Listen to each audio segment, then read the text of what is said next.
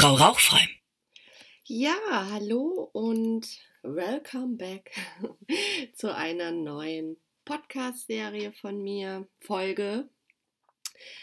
Und zwar möchte ich heute über mein Buch sprechen, mein neues Buch. Ich habe, was heißt neu? Ich habe es überarbeitet und derzeit kannst du es als Kindle-Version bei Amazon kostenlos runterladen. Und das wollte ich dir erzählen. Was habe ich gemacht bei dem Buch?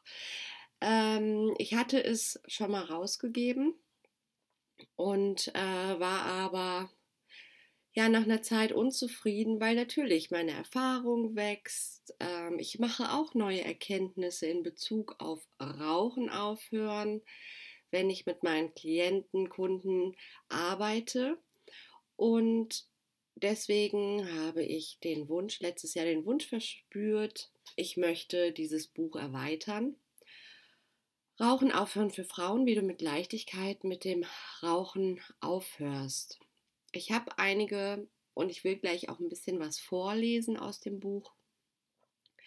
Einige Kapitel dazugefügt, hinzugefügt, vor allem was diese emotionale Suchtebene angeht. Also ich bin sehr stark auf diese emotionale Suchtebene eingegangen, habe da anhand von Beispielen auch versucht zu erklären, was es mit dieser Ebene auf sich hat. Daneben habe ich ähm, auch eine Art ja, äh, Worksheet dazugefügt, also wie du diese emotionale Sucht nochmal für dich auch analysieren kannst. Ein weiterer Teil, der neu ist im Buch, ist das Thema Access Consciousness, weil ich damit sehr, sehr erfolgreich mit den Frauen arbeite und auch das habe ich in mein Buch einfließen lassen. Wie gesagt, bei Amazon, wenn du meinen Namen oder auch diesen Titel eingibst, ich werde auch den Link gleich in die Beschreibung posten, so dass du das Buch auch findest. Kannst du es dir derzeit noch kostenlos, also für 0 Euro, runterladen. Ja, ich lese mal was vor, okay? 15 Jahre lang habe ich geraucht, 15 ganze Jahre. Dabei habe ich zwischendurch mehrere Male versucht, damit aufzuhören, doch war es, wenn nur eine Raucherpause von kurzer Dauer. Jetzt mit 39 Jahren bin ich seit gut acht Jahren Nichtraucherin. Das hätte ich nie gedacht, dass ich das überhaupt mal schaffe. Und eine Menge Leute um mich herum auch nicht. Doch so schwer war es gar nicht, kann ich jetzt im Nachhinein sagen. Ich war eine sehr schlimme Raucherin, egal welche Uhrzeit es war, egal ob ich krank war, egal, egal ob ich am Abend so viele Zigaretten in Verbindung mit einigen Gläsern Wein oder Cocktails getrunken hatte, ich konnte immer rauchen. Ich habe das Rauchen geliebt, dachte ich.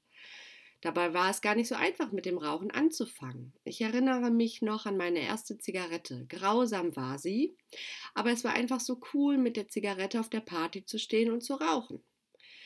Mit 16 Jahren durften wir sogar legal in der Schule rauchen. Wir qualmten, was das Zeug hielt. Später qualmte ich heimlich als Au-pair-Mädchen in Dänemark, dann als administrative Mitarbeiterin bei einem großen Telekommunikationsunternehmen. Ja, eine Geschichte auch. Ich erinnere mich, als ich im Alter von 16 Jahren mit einer Freundin und ihren Eltern in die USA reiste. Die erste Reise über den großen Teich. Die zwei Wochen, die wir die meiste Zeit am Strand verbrachten, verschwendeten wir keinen Gedanken an Zigaretten. Doch eines Abends überkam uns die Schmacht. Jetzt eine Zigarette. Wow, das brauchen wir. Sofort brannte sich dieser Gedanke in unser Gehirn ein. Doch das Ferienhaus lag außerhalb der Stadt und es gab keinen Kiosk oder kein Geschäft mit Zigaretten in unserer Nähe. Man hätte uns auch keine Zigaretten verkauft, denn in den USA ist Rauchen erst mit 21 Jahren erlaubt. Auch die Eltern meiner Freundin hatten keine Zigaretten bei sich. Wir machten uns auf den Weg. Wir schlenderten durch die Straßen auf der Suche nach einer Zigarette. Die Menschen, die wir ansprachen, konnten uns nicht weiterhelfen. Unsere einzige Lösung, ein Zigarettenstummel, den wir auf einem Sportplatz fanden. Ja, das ist ziemlich eklig. War es auch. Wir haben diesen Zigarettenstummel geraucht und vielleicht kennst du genau diese Situation. Sie wird mir auch häufig von Frauen geschildert, dass sie äh, ihre Zigaretten aus dem Haus äh, verbannt haben, weggeschmissen haben und wenn dann diese große Schmacht kommt, dieser Hieper, dass sie ja, dass sie sich dann auf die Suche begeben, entweder direkt zum Kiosk fahren, das ist natürlich die einfache Variante, aber um sich nicht einzugestehen, dass sie wirklich ja rückfällig werden, ähm, krabbeln sie in Mülltonnen oder sprechen Passanten an oder machen sonstige Dinge, um eine rauchen zu können. Und das zeigt auch so den, das Ausmaß dieser Sucht. Ne? Bevor ich meine letzte Zigarette rauchte und dann meine wundervolle Zeit als Nichtraucherin begann, erlebte ich viele Situationen, die ich mir ohne Zigarette nicht hätte vorstellen können. Es war für mich unvorstellbar, morgens nach dem Aufstehen eine Tasse Kaffee zu trinken, ohne eine Zigarette zu rauchen.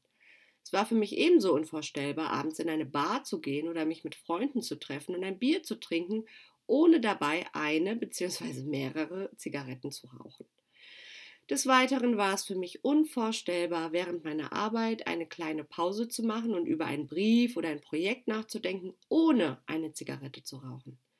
Ich konnte es mir auch nicht vorstellen, auf die Zigarette nach dem Mittagessen zu verzichten. Auch das Kaffeeklatschgespräch konnte ich mir ohne Zigarette nicht vorstellen. Ja, und diese Liste war lang, ne, was ich mir alles nicht vorstellen konnte ohne Zigarette und natürlich machte mir der Rauchstopp auch Panik. Diese Angst vor dem Rauchstopp, die auch eigentlich jeder Raucher kennt. Und in dem Buch war es mir ein Anliegen, auf die verschiedenen Suchtebenen einzugehen. Also dir auch zu erklären, warum du süchtig bist auf der körperlichen Ebene, auf der psychischen Ebene und auf der emotionalen Ebene, aber dir gleichzeitig auch Handlungsschritte, Möglichkeiten zu präsentieren, wie du das bearbeiten kannst. Weil im Endeffekt, ja, ist schön zu wissen, wie das alles funktioniert und warum das so ist, aber es aufzulösen ist ja nochmal eine ganz andere Sache. Und ähm, da gebe ich dir auf jeden Fall wertvolle Tipps in dem Buch, am Ende des Buches gibt es eine Art Begleitung. Also ich habe dargestellt, was in deinem Körper passiert, wenn du aufhörst. Dabei gehe ich nach Tagen, Wochen und Monaten vor. Ich habe auch ähm, beschrieben, ja, was du in spezifischen Fällen, zum Beispiel Rauchen aufhören und Gewichtszunahme ist ja ein Thema, äh, tun kannst bei Verstopfung, äh, wie du dich auch belohnen kannst. Also ganz viele praktische Dinge, die du umsetzen kannst. Ja, und wenn du Lust hast, dieses Buch zu lesen, diese über 130 Seiten, dann geh jetzt zu Amazon und suche den Titel oder klick auf den Link. Und dann wünsche ich dir viel Spaß beim Lesen.